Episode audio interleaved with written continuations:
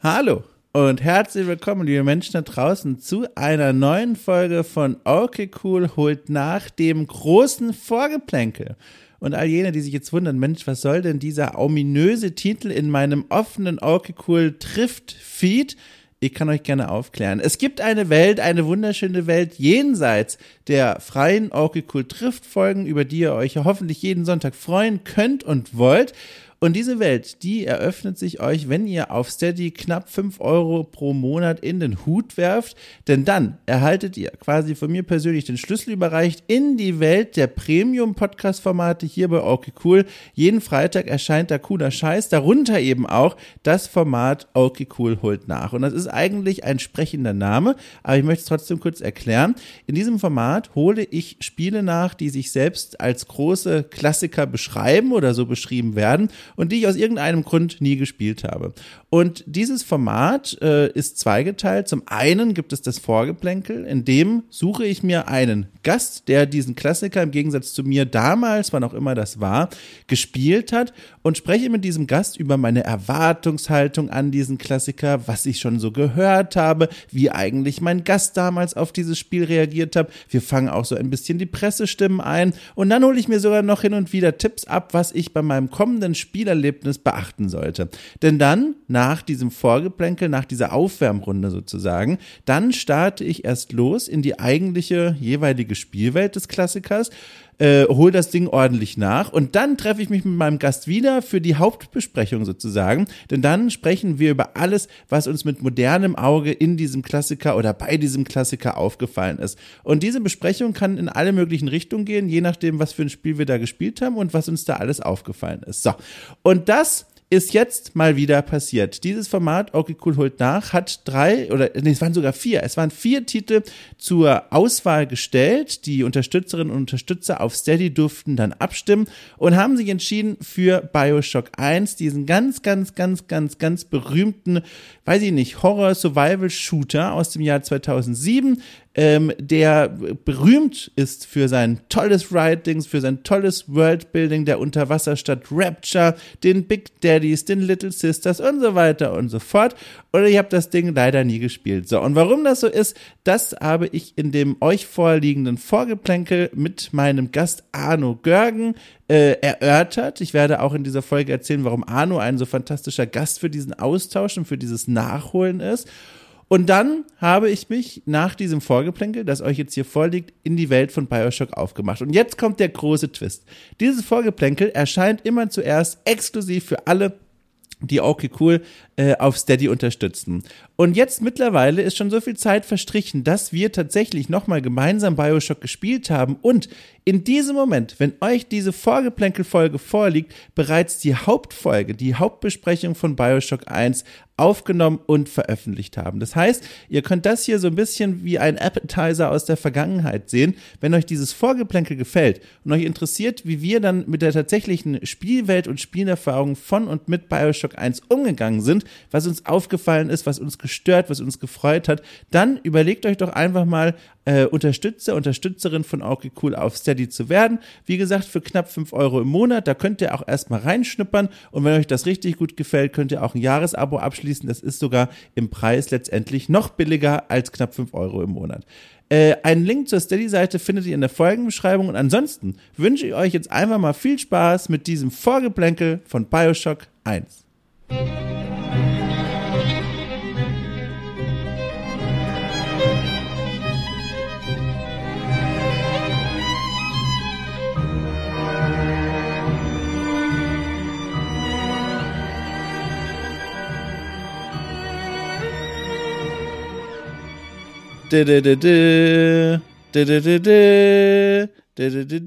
Und hast du es erkannt, lieber Arno, mein Gast heute? Äh, ich stehe jetzt auf dem Wasserschlauch. ja, oh, oh, du machst das viel besser als ich. Weißt du, was das eben war? Ohne Witz, das war jetzt sehr spontan. Das war das Intro von Halo, das ich gerade im Kopf hatte, als sie eigentlich eine andere Melodie singen wollte. Und damit sind wir ganz weit weg vom Thema. Aber du hast uns wieder rangeholt mit deiner Wasserschlauchmetapher. Bin sehr stolz. Ich auch. ja, und damit Herzlich willkommen. Mein Gott, es wird jedes Mal rumpeliger. Aber ist egal. Herzlich willkommen, liebe Menschen da draußen, zu diesem Vorgeplänkel zu der Folge Okay Cool holt nach Bioshock 1. Ich löse direkt erstmal auf, welche Stimme ihr da gerade gehört habt. Und zwar ist das die Stimme von Arno Görgen, der hier schon häufiger mal zu Gast war bei Okay Cool. Seines Zeichens Kulturwissenschaftler, ein Mensch, der spielt und forscht, würde ich einfach mal sagen. Oder ist das richtig, Arno? Wenn man das so nennen will, also von außen die Leute, die sagen immer, was, das kann Forschung sein, aber ich glaube, ich glaube, man kann es tatsächlich so nennen. Wir sind ja hier vertraut mit, den, mit der Welt der Spieleforschung. Für uns alle ist das ja nicht mehr fremd. Ich habe mir hier auch notiert, und das ist ja eigentlich auch was, was ich über dich weiß, aber gleichzeitig habe ich immer das Gefühl, dass äh, das, wie sagt man, untertreibt so ein bisschen das, was du eigentlich wirklich machst. Ich habe mir nämlich notiert, einer deiner Arbeits- und Forschungsschwerpunkte dreht sich um Psyche und Darstellung von Krankheit in Spielen. Ich glaube, das ist richtig, aber gleichzeitig auch sehr oberflächlich. Kannst du das vielleicht noch so ein bisschen ausgestalten? Haben wir wirklich die Zeit dafür? Ja, ähm, aber sehr gerne. Hier das Band, ich habe extra ein langes Band gekauft, ja. lasst dir alle Zeit. Es ist natürlich nur ein Forschungsschwerpunkt. Also eigentlich ist, seit ich angefangen habe zu, äh, zu Games zu forschen, äh, sowas, ja, grob der Bereich äh, medizinisches System, mm. mein Schwerpunktthema. Und da hat sich so in den letzten Jahren eben Krankheit in digitalen Spielen so als Schwerpunkt rausgeschält. Und ähm, ja, da schaue schau ich oder schaue ich mit den lieben Menschen, mit denen ich dann gemeinsam forsche, eben danach, wie wird Krankheit dargestellt, wie sind die Leute, die erkrankt sind in Spielen dargestellt, wie geht man zum Beispiel mit äh, vulnerablen Gruppen, also Leuten, die verletzbar sind äh, in solchen Spielen um. Das wird ja auch äh, in dem Spiel, das wir besprechen, eine ziemliche Rolle spielen, glaube ich. Und ähm, ja, das sind so Dinge, mit denen ich mich Tag für Tag rumtreibe, wenn ich denn Zeit dazu habe, weil es eben äh, nicht mein Projektschwerpunkt ist, mhm. sondern eben tatsächlich aus reinem Interesse eigentlich von Anfang an betrieben wird. Wenn jetzt die Leute da draußen sagen, Mensch, mega geil, ich will gerne mehr davon lesen, wo gibt's denn Möglichkeiten, an deine Arbeit ranzukommen? Wo kann man denn verfolgen, welche Fußspuren du im Sand hinterlässt? Jetzt hast du mich. Äh, nee, ja, ich habe vor zwei Jahren, glaube ich, mittlerweile schon äh, mit Stefan Simond mhm. äh, ein Band herausgegeben, Krankheit in digitalen Spielen. Und da ist so ein ziemlicher Rundumschlag, was im Moment zumindest in der deutschsprachigen Forschung äh, ja dazu gesagt werden kann. Also es fehlt natürlich noch super viel, weil das eben auch nicht so viele machen. Und äh, ich hoffe, es wird irgendwann einen zweiten Band geben, wink, wink, und äh, ja, da kann man es sogar für lau online nachlesen. Bei Transkript in dem Verlag kann man den sich äh, umsonst runterladen. Mega geil. Ich habe Geld ausgegeben und mir das damals gekauft und habe heute schon wieder einen geistigen Nachfolger auf dem Schreibtisch liegen. Übrigens nur ganz kurz am Rande, dann kommen wir auch gleich zum Spiel selbst, aber dafür muss Zeit sein. Ähm, ich habe nämlich auf dem Tisch liegen, hier gerade, warte mal, ich, ich kann sogar als Beweis blättern und das kann natürlich nur dieses Buch und kein anderes sein. Achtung. So, das waren die Buchseiten des Buches Trauma im Computerspiel von Thomas Spieß. Sagt dir das was? Lustig, weil ich das jetzt auch extra für dich in die Hand genommen habe. Nee, wir haben dasselbe, äh, wir haben dasselbe Buch in der Hand. Ich drehe durch. Ja, wir können jetzt so partnerschaftlich daraus vorlesen, also Ey, Sätze, Sätze ergänzen und so. Pass auf, wir machen das mal ganz kurz. Wir machen, das ist jetzt hier alles nur, um euch da draußen zu zeigen, dass das hier kein Quatsch ist. Ich gehe jetzt auf Seite, pass auf, ich nehme jetzt einfach die Seite 80, ja, die Seite 80. Ja. Und dann das erste Wort nach, also Moment, jetzt ist natürlich Quatsch, warte mal, dann kannst du ja einfach nachsprechen, was ich sage. Moment mal, das ist ja Quatsch. Äh, wie können wir denn jetzt behaupten und feststellen? Naja, du liest quasi die erste Zeile von dem äh, unteren unter unmögliche Bilder und dann lese ich die, die nächste Zeile. Okay, dann, dann, machen wir das. Bis so. zum Ende des Satzes. Bis zum Ende des so. Buches. Das sind 400 zum, Seiten. ja, da, das wird eine längere Folge. Oh Mann, ey. Okay, Aber der warte, Thomas das, Spieß wird sich, glaube ich, freuen. Ja, ich glaube auch. Das, oder er verklagt mich, weil wir das Buch quasi äh, nach außen begeben, ohne Geld aber, zu verlangen. Aber es ist ja auch ein Spitzenbuch. Buch. Das kann man ja auch sehr gut kaufen, das kaufen, Buch ist kaufen. Nee, ohne Witz. Ah, jetzt kommen wir weit weg vom Thema, aber irgendwie auch nicht. Aber ich muss das noch kurz sagen, das Buch ist tatsächlich vor allem sehr gut lesbar. Das ist ja immer ja. das, wo ich ein bisschen Angst habe bei akademischer Literatur, aber das ist wirklich eins, das ist gut lesbar. Und jetzt noch mal ganz kurz die Kontrolle. Also, ich lese jetzt den ersten Satz vor und dann kannst du deinen nächsten Satz vorlesen. Den, den der darauf folgt. Gut, ich habe mir gerade überlegt, ob ich dich noch irgendwie reinreite, aber ich lasse es. Um Gottes Willen. Also, So wie der Umgang mit Trauma in Beziehungen steht mit Politik, Öffentlichkeit und Medizin, beeinflusst diese Verbindung die starke, historisch gewachsene Rezeption vom Trauma in der Populärkultur. Ach, guck mal, vergleiche Görgen und Braune 2000. ja. Das ist doch, Arno, jetzt ohne Witz von den 5000 Seiten, die ich jetzt hier hätte aufmachen können, 5000 habe ich die Seite aufgemacht, in der das Buch referenziert wird, über das wir eben gesprochen haben. Wie knallhart ist das denn eigentlich? Ja, ich glaube, ich habe mich auch ein bisschen selber reinschreiben lassen. Also der Thomas Spieß hatte mich vorab äh, kontaktiert und da hatte ich ihm so ein bisschen hier und da Tipps gegeben und ich glaube, das bin ich ja, selber schuld, hoch, dass ich jetzt Wie hoch ist denn die Wahrscheinlichkeit, dass ich genau den Absatz ja. vorlese, wo ja. du genannt wirst mit dem Buch, über das wir eben noch gesprochen haben? Ja, aber jetzt muss ich noch den nächsten Satz oh lesen, damit, damit, die Menschen wissen, das ist kein Fake. Ja. Also Seite 80, vierte Zeile, also ja. ihr könnt das überprüfen. Die Anfänge des Kinos zu Beginn des 20. Mega. Jahrhunderts, überschattet vom Ersten Weltkrieg, prägen Repräsentation des Kriegstraumas. Äh, Leute, ich kann es euch sagen, es ist wirklich das gleiche Buch. Wir haben das vor Augen, das ist ja fantastisch. So, toll. Ja. Haben wir diesen Test auch bestanden und damit sensationell. jetzt endlich zurück zu dem Spiel, um das es heute geht, auf das ihr alle schon dürstet und zwar BioShock 1, der und das ist eigentlich schon falsch, ich sage es trotzdem erstmals für den ersten Satz, Shooter aus dem Jahr 2007, entwickelt von 2K Boston unter Ken Levine äh, über den werden wir auch noch kurz sprechen. Jedenfalls ein Spiel, das durchaus zu den bekannteren Spielen der Spielewelt zählt, äh, auch einen Klassiker, äh, einen Klassikertitel durchaus trägt aber an mir völlig vorbeigegangen ist. Und die Community von Okay Cool, die hat entschieden nach einer Abstimmung, dass dieses Spiel das nächste sein soll, das nachgeholt werden soll. Und so, wie es beim Vorgeplänkel Brauch ist, sitze sitz ich mich hier, ah, ich wollte gerade schon Plural sagen, weil das ist nämlich dieses Mal auch richtig, so ein bisschen zumindest. Also ich sitze auf jeden Fall jetzt hier, ohne bisher eine, einen Finger in Bioshock 1 gerührt zu haben. Wir sprechen hier so ein bisschen über unsere Erwartungshaltung, was wir uns von diesem Spiel versprechen, wo wir im Jahr 2007 eigentlich waren, auch auch über die Boxart werden wir ein bisschen sprechen, bevor ich dann zumindest äh, nach dem Vorgeplänkel zum allerersten Mal loslege. Und dann in ein paar Wochen wird die richtige Besprechung von Bioshock 1 erscheinen. So, und warum tue ich mich hier die ganze Zeit so schwer mit Grammatik und Singular und Plural? Aus folgendem Grund. Arno. Ich weiß nämlich, du hast das Spiel gespielt. Ich weiß aber auch, was du geschrieben hast, als ich dich hierher eingeladen habe, nämlich jetzt kann ich es endlich mal wieder äh, auffrischen oder so ähnlich. Das klang so, als wäre es schon eine lange Zeit zurück. Und jetzt frage ich dich einfach mal, wie sieht denn deine Vergangenheit mit Bioshock 1 aus? Man kann tatsächlich sagen, dass äh, wegen Bioshock äh, 1 also ich tue mich immer schwer, wenn du eins sagst. Eigentlich ja. ist es ja einfach nur Bioshock. Ja, äh, dann nehmen wir ab jetzt Bioshock. Du kannst auch eins sagen. Dann nehmen wir jetzt ab jetzt eins. Und ich sag Bioshock. So ist das. und jedenfalls äh, ist das vielleicht mit Fallout 3 zusammen, das ist, glaube ich, ein oder zwei Jahre später erschienen, äh, das Spiel gewesen, das mich tatsächlich in die Forschung gebracht hat. Ach, Quatsch. Ja, ist so.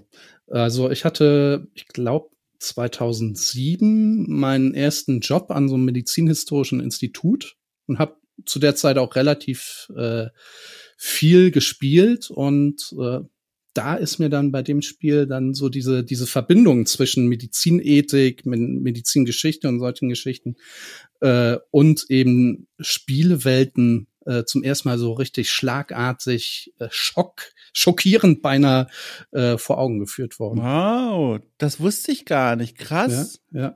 Und hast du seitdem noch mal gespielt, seit 2007 oder seit du es da zum ersten Mal in der Hand hattest? Ja, schon. Also ich habe es vielleicht so zwei, drei, vier Mal gespielt Boah, seitdem. Krass.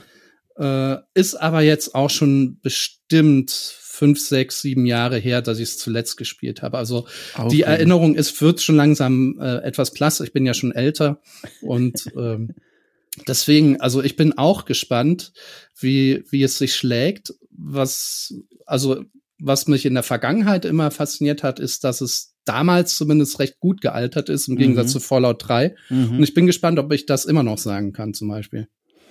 Das ist ja hochinteressant. Weißt du ganz grob noch, wann du es zuletzt dann gespielt hast? Boah, ähm, so das muss ich kurz grob. überlegen. Ja, ja. Das muss so ja, so vor, vor sechs Jahren haut ziemlich gut hin. Sechs, sieben Jahre so um den Dreh. Ja, das ist natürlich, das ist natürlich ein Stückchen. Ich habe natürlich auch mal überlegt, was bei mir eigentlich los war, weil auf der Packung, wenn man sich das, also nicht wortwörtlich zur Boxart kommen wir noch, aber wenn man sich so mal anguckt, ne, was wird denn da so versprochen?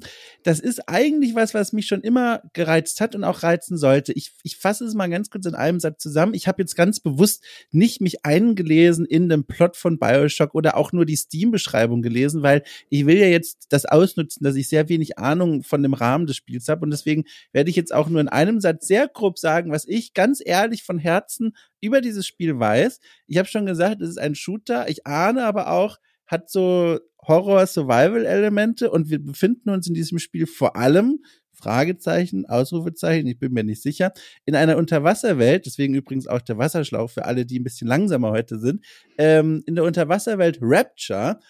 Und da ist scheinbar was Schlimmes passiert. Auch das ist so sagen, hören, hören, sagen, was ich noch so im Kopf habe.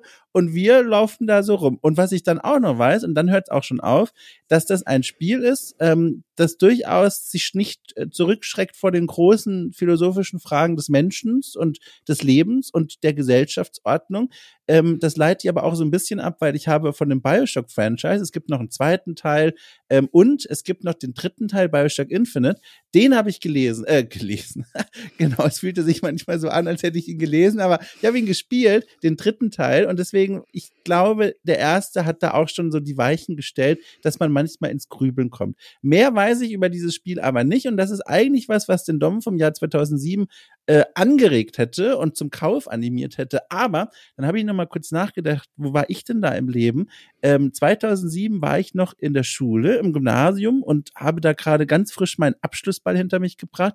Und ich glaube, wenn ich in meiner äh, elterlich restrikt restriktivierten Computerspielzeit äh, Zeit verbringen durfte mit diesem Medium, dann habe ich das, glaube ich, immer in Dinge gesteckt, die ich schon kannte. Und das waren 2007 vor allem das damals schon alte Jedi Knight 2 Jedi Outcast, fantastisches Star Wars Spiel, Age of Empires, Age of Mythology, so, das waren so meine Steckenpferde in der Zeit.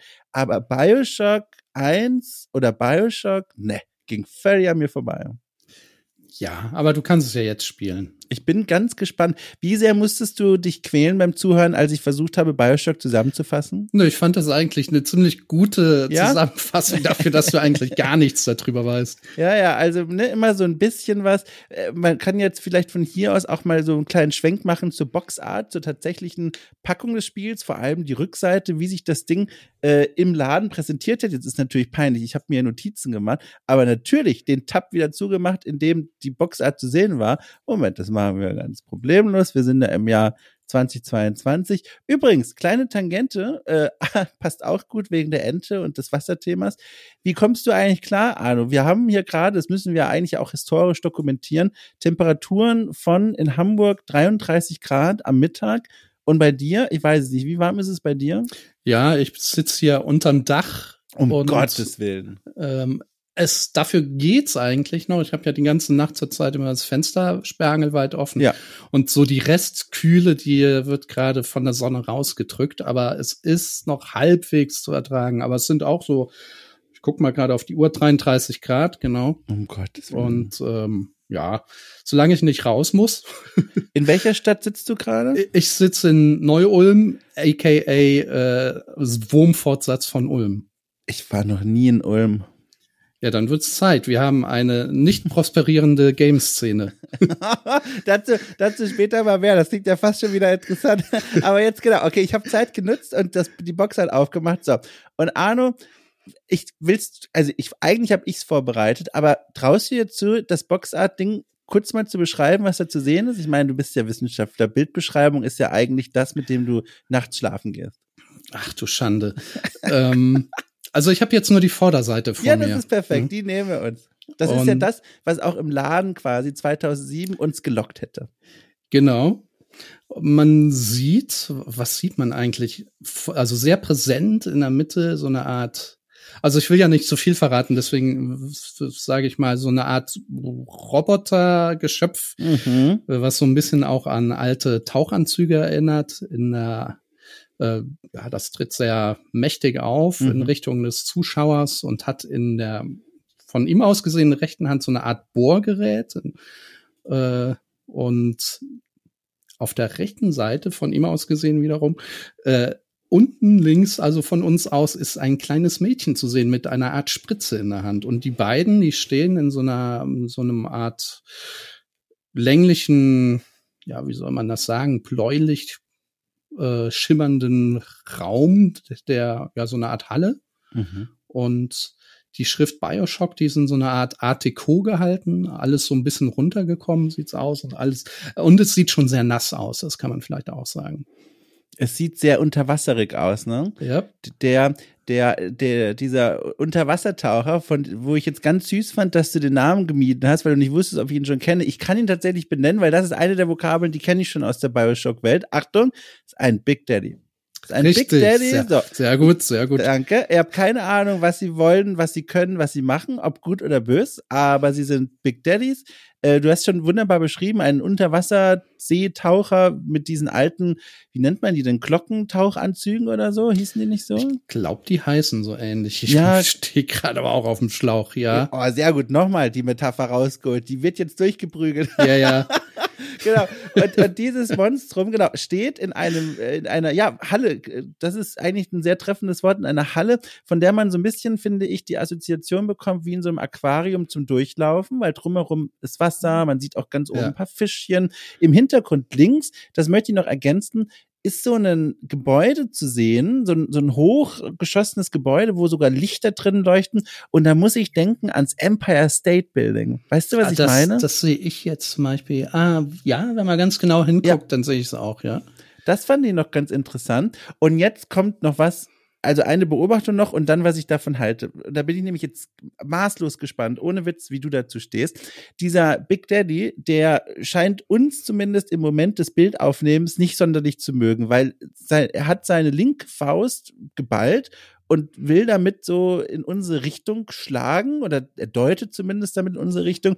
Und damit das Bild noch ein bisschen mehr Dynamik bekommt, ist sein linker Fuß steht in der Pfütze, aber die Pfütze, von der schlagen so Wassertropfen hoch, als mhm. würde quasi uns das Bild sagen wollen, der ist gerade wutentbrannt in diese Pfütze getreten und läuft quasi auf uns zu oder macht einen Schritt auf uns zu.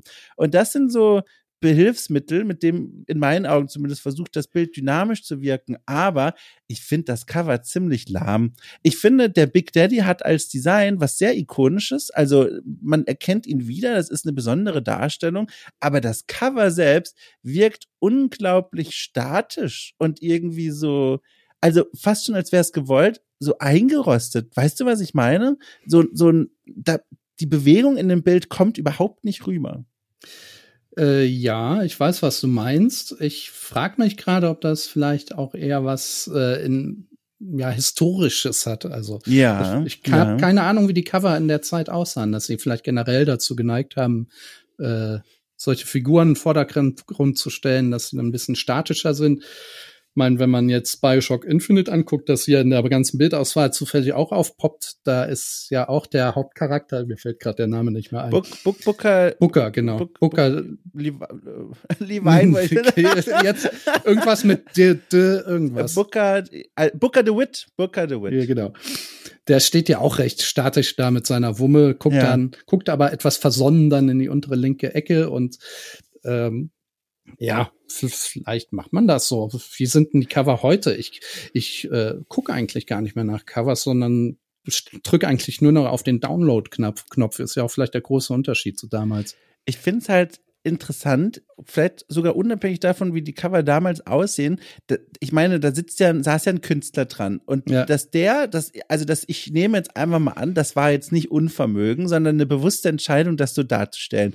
Und ja. das finde ich schon interessant so als Entscheidung, weil, wie gesagt, der wirkt fast so ein bisschen tollpatschig, wie er versucht, uns da mit der Faust ja. zu erwischen, ne? Und er also kommt gar nicht ran. Ich muss ehrlich sagen, er trifft eigentlich die Situation im Spiel schon gar nicht so ja. schlecht. Also so dieses, was du vorhin gesagt hast, so ein bisschen akromäßig auf einen zustampft. Ja. Aber eben auch ein bisschen schwerfälliger. Das, ah, interessant. Äh, also so ein Vorausgriff quasi. Das ist sehr interessant, ja. Das werde ich dann wahrscheinlich erst sehen, wenn ich spiele. Und ich glaube, aus dem Bild wird ja auch schon deutlich, er beschützt ja auch die, die Little Sister, ja, die daneben steht. Ja.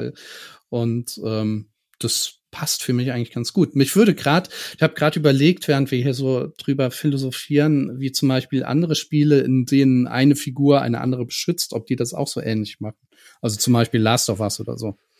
Ich finde es halt interessant, das ist wirklich eine spannende Frage. Ich finde interessant hier noch an dieser Darstellung der Little Sister da von diesem kleinen Mädchen, dass die, die, die steht schon so, als würde sie beschützt werden vom Big Daddy, aber sie wirkt nicht ängstlich, ne? Sie steht da sehr keck. Und das ja, ja. finde ich auch schon wieder spannend. Also sie wirkt da nicht. Äh, Sei wie, gespannt. Oh je.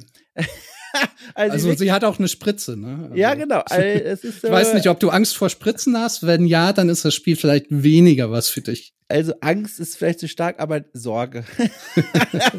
Übrigens, auch das finde ich tatsächlich schön. Das fällt mir jetzt gerade erst auf. Also man merkt einfach Kunstgeschichte, du kriegst es nicht aus mir raus. Ich könnte hier ewig drauf starren, aber das möchte ich nur kurz sagen dieser Bohrer des Big Daddies steht parallel zur Spritze des Mädchens, als wäre das mhm. so eine sinnbildliche Verlängerung von diesen Waffen oder von diesen Werkzeugen. Finde ich sehr interessant.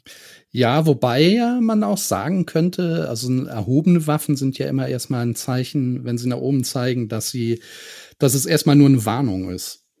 Ist das so?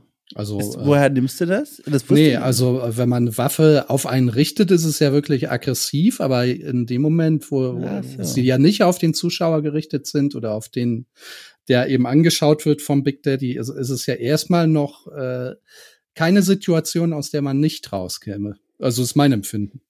Das ist sehr interessant. Ah, ja. Also du, würdest dich ja auch anders verhalten, wenn du in irgendeiner Straße, wenn jemand mit dem äh, mit dem Maschinengewehr direkt auf dich zielen würde oder wenn er nur, also ich hätte in beiden Fällen Schiss, aber, aber wenn das äh, Gewehr dann doch nur, äh, weiß ich nicht, nach oben zeigt und erstmal eben nicht aggressiv auf einen gerichtet wird. Wobei das ja so Waffen sind, mit denen eher so zu, das sind ja so Nahkampfwaffen, die sie da haben. Weiß nicht, ja. ob da die Haltung. Also es ist jedenfalls sehr interessant, darüber nachzudenken, ähm, es ist, ich finde, jetzt, wo ich mit dir drüber spreche, kann ich dem Cover ein bisschen mehr abverlangen. Aber ich muss ganz ehrlich sagen, ich glaube, 2007 hätte ich da nicht zugegriffen, weil ja. der Big Daddy, der ist der Star, ohne, ohne, ohne, also ohne, äh, ohne sich darüber lange diskutieren zu müssen. Das ist ohne Zweifel der Star. Aber ja. insgesamt ist das Cover, finde ich, ziemlich äh, unspektakulär. Generisch ja, kann man fast sagen. Ne? Ja. ja, ja. Nee, das stimmt ja auch. Aber ich habe mich auch ehrlich gesagt schon sehr, sehr lange nicht mehr vom Cover für irgendwas überzeugen lassen. Ja, das stimmt. Das ist ein guter Punkt. 2007 war es natürlich was anderes noch, aber heute, da hast du vollkommen recht. Ich habe vorhin schon gesagt, da fiel der Name. Ich möchte ganz kurz noch äh, abholen, weil ich, ich merke schon, ich vergesse das sonst. Ken Levine, das ist hier der geistige Schöpfer und quasi auch Hauptverantwortliche von Bioshock, Bioshock 1. Den kennt man oder kannte man damals unter anderem auch für Dark Project, an dem er mitgearbeitet hat, System Shock 2. Ich gestehe, ich habe beide Spiele nicht gespielt. Auch die sind Kandidaten für äh, Okay Cool und nach. Ich kenne aber die Spiele vom Hören sagen. Und Ken Levine, das ist ganz interessant. Ich weiß nicht, ob du das auch so mitverfolgt hast über die Jahre. Der galt so, oder der gilt eigentlich immer noch so als einer der wenigen Auteure, ne, so neben ja. Peter Molyneux und so, wo man den Namen hört und weiß, was man sich darunter vorstellen muss, wofür dieser Mensch steht. Und dann, und dieses Buch liegt auch neben mir, Achtung, ich blättere jetzt in andere Seiten hinein, nämlich von einem Buch von Jason Schreier, Achtung, klingt ein bisschen anders, ein bisschen abgegriffener. Der hat nämlich ein Buch geschrieben namens äh, Press Reset, ein Buch über Crunch und äh, Burnout-Geschichten in der Spielindustrie. Also nicht Ken Levine, sondern äh, Jason Schreier. Und Jason Schreier schreibt auch über Bioshock. Ich glaube, das war nach Bioshock 1 oder nach Bioshock 2, äh, wo dieses Kapitel stattfindet. Und da geht es vor allem um die Art und Weise, wie Ken Levine mit seinen Mitarbeitern und Mitarbeiterinnen umgeht und zwar nicht so gut offenbar. Also er war offenbar oder ist so ein Chef laut dieser Geschichten gewesen, der ähm, am Montag reinkommt und sagt, der Big Daddy muss einen Hut tragen, arbeitet daran, jetzt äh, ne, ein Beispiel. Sonnenhut. Genau, und am, und am Dienstag sagt, alles scheiße. Wir brauchen nicht mal einen Big Daddy, sondern wir machen jetzt eine Little Sister statt Big Daddy. Und dann wird der Big Daddy gelöscht. Alle machen die Little Sister. Und am Mittwoch sagt er, wir brauchen beide, aber die Little Sister muss anders aussehen. Also so ein radikaler, ich habe eine andere Idee und jetzt macht ihr das auch alle so. Typ, äh, den man, glaube ich, nicht so gerne als Chef hat. Ja, das ist exakt das, was ich auch äh, vor, das ist ja noch gar nicht so lange erschienen, ne? Da ging das ja ziemlich genau. rum, ja, ja. Äh, dass er da ähm, ja ein bisschen sehr autoritär oder wie ein kleiner Diktator dann aufgetreten ist.